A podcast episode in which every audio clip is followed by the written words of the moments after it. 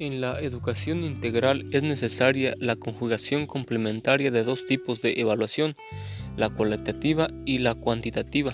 La primera conforma e instrumentos que dan cuenta del nivel de avance de los procedimientos y las actitudes y la segunda más adecuada para calificar conocimientos retenidos. Normativamente deben contemplarse ambas formas de evaluación, pero cada una de, acuerdo a su naturaleza.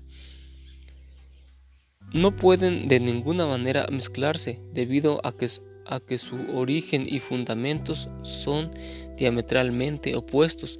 Todo ello se da cuenta puntual a lo largo de, de este análisis que pretende convertirse en un manual práctico para conocer todo lo relacionado con las formas de evaluación cuantitativa, las pruebas objetivas y los reactivos de opción múltiple.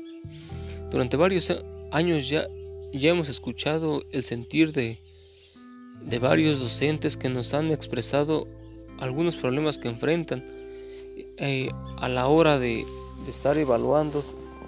Se, se pueden presentar varias situaciones en las que resulta un poco complejo el hecho de estar calificando.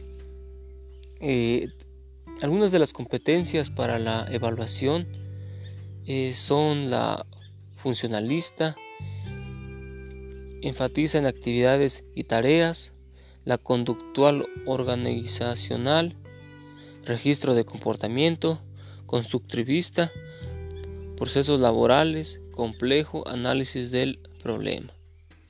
¿cuáles son los pasos para evaluar? ¿Qué evaluar? Saberes de la competencia. ¿Para qué evaluar?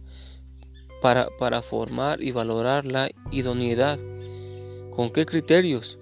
Logros esperados en la competencia. ¿Con qué pruebas?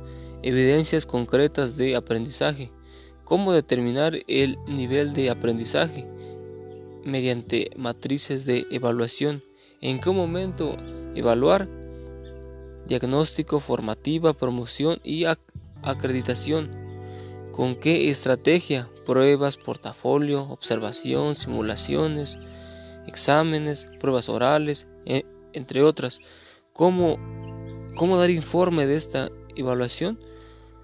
Eh, mediante logros, aspectos a mejorar y nivel de aprendizaje. ¿Cuáles son los principios de la evaluación? La evaluación de las competencias es un proceso metacognitivo.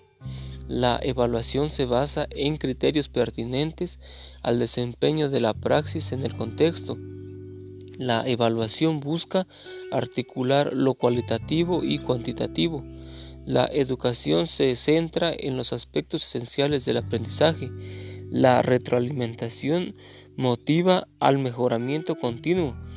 La evaluación es intersubjetiva, dialógica y tiene control de calidad.